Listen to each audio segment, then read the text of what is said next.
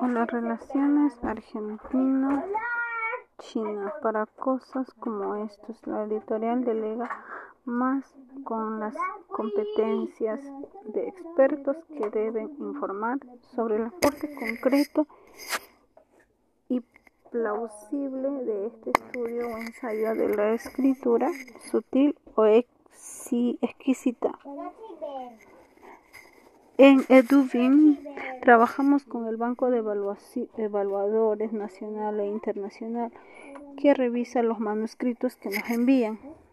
Es un banco de evaluadores anónimos para el público en general que reúne un conjunto de expertos catalogados por disciplinas de saber y competencias previamente establecidas. Cada trabajo de evaluación se consensúa con el futuro evaluador para conocer si sus tiempos se ajustaría a los procesos de la editorial, ya que tener una idea precisa de si este proyecto será o no aceptado evita falsas expectativas con los autores y contribuye a definir el programa anual de edición con más claridad. Ese trabajo de evaluador lector se paga y eso permite cierta profesionalización del trabajo. Si bien los honorarios no siempre están en directa proporción con el valioso trabajo que realizan los lectores revisores, es cierto también que muchos académicos en Argentina y en América Latina están acostumbrados a realizar este tipo de trabajo de modo gratuito y por sola certificación que contribuye a su currículum en el mundo editorial. Esa evaluación no busca agigantar el currículum vitae y por muy simbólico que resulte el monto de pago es una retribución de su trabajo para la editorial. Para el caso de los lectores, en Edubin tenemos un número acotado de nombres. El círculo de confianza se concentra en un grupo de escritores, directores de colección, traductores y editores externos que brindan mucha confianza a la hora de delegar la lectura de una novela. Es el único género literario que publicamos sin la figura de un director de colección ya que han demostrado su compromiso y buen criterio literario. De todos modos, esta confianza tiene instrumentos sobre lo que se pretende que el lector nos informe. Hemos confeccionado una planilla con una serie de indicaciones bien claras, a los cuales el lector responde y se explaya recomendando rechazar o aceptar. Un original cabe aclarar que las recomendaciones de ese lector no siempre implica la inmediata adquisición de la novela u original. Editor, publisher. Es una diferenciación muy necesaria. Es un extraño caso donde el inglés, lengua sintética para, por excelencia, se diferencia del español, lengua sinónima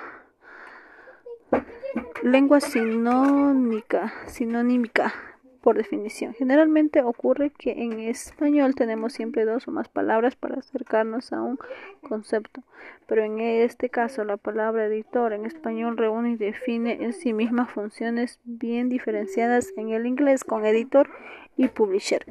No tenemos en nuestra lengua un término para definir las funciones del publisher y por eso aquí adoptamos el concepto y lo diferenciamos por su rol y funciones del editor. Un editor es quien toma la responsabilidad de editar un original manuscrito, es decir, interviene en el texto de modo tal que el texto se lea en correlación con el resto de los textos de la colección o serie en el que se está alojando en el catálogo de la editorial. Su trabajo inicia después de que el corrector y el autor han estabilizado el texto tanto ortográfica y sin como en su puesta en estilo. Su trabajo incluso puede incorporar cuadros, tablas, ilustraciones, dositas y subtítulos, índices, etc.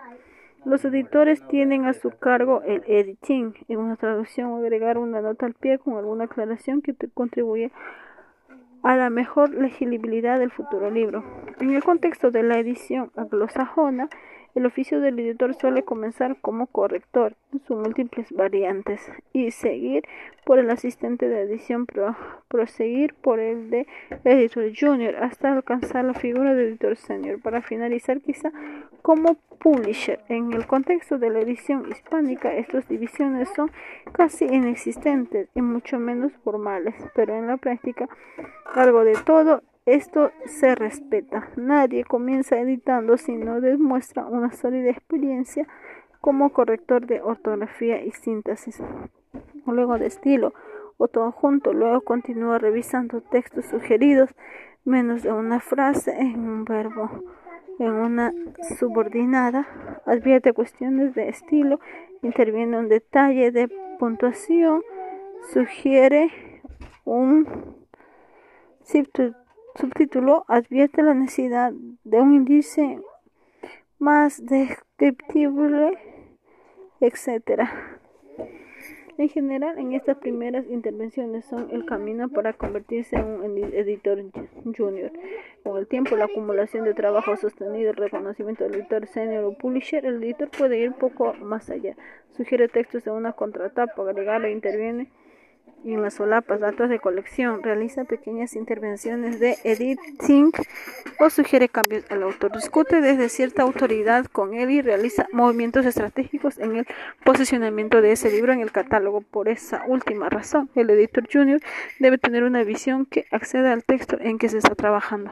Debe dar debe poder consistir ese libro en el catálogo, tratar vinculaciones con el responsable del libro de con el responsable de marketing del editorial, ya que puede ser el quien lo informe al área de comunicación cuáles son las direcciones del texto para que se tomen las decisiones adecuadas para la promoción del libro.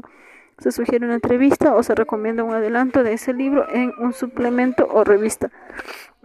En la cadena de valor, el editor junior debe garantizar que los libros revistas por por el, por el contengan error cero, una meta muy difícil de cumplir, pero no por ello un objetivo al que se pueda renunciar. El editor senior es el que dirige a los editores juniors, eligiendo qué libros editará, está e interviniendo en todos los procesos en los que el junior no puede o no está autorizado a intervenir. El editor senior además sobrelleva la relación con los autores, vela porque porque ese libro que se va a editar tenga una relación coordinada con los de las otras áreas de la editorial. Por ejemplo, revisa que los contratos estén correctamente firmados, interiorizándose del alcance de los mismos, conoce cuando se trata de una coedición o una traducción, conoce cómo irán los créditos en las páginas de legales, los logros, sellos de la tapa y contratapa.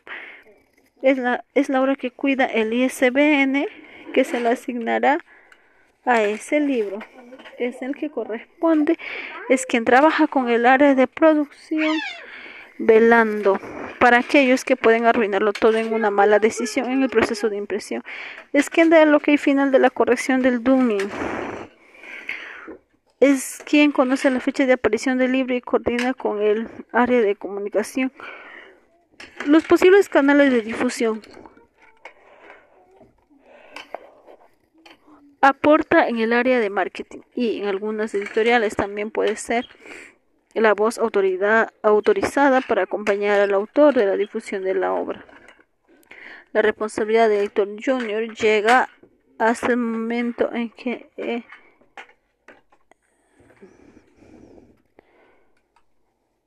también puede ser la voz autorizada para acompañar al autor en la difusión de la obra. La, la responsabilidad del editor senior llega hasta el momento en que en que el libro definitivamente asumido por las áreas de edición, prensa, comunicación, marketing, comercialización y ventas. En Edubin, nuestro editor senior es quien coordina el área de ediciones debajo de ese coordinador. Hay un equipo que supone un editor senior de dos editores junior y un rector. También tenemos en nuestras organizaciones los diseñadores gráficos que trabajan tanto como maqueteadores como de encargados de la puerta de tapa bajo la coordinación editorial. Hay también otro editor senior que se ocupa de,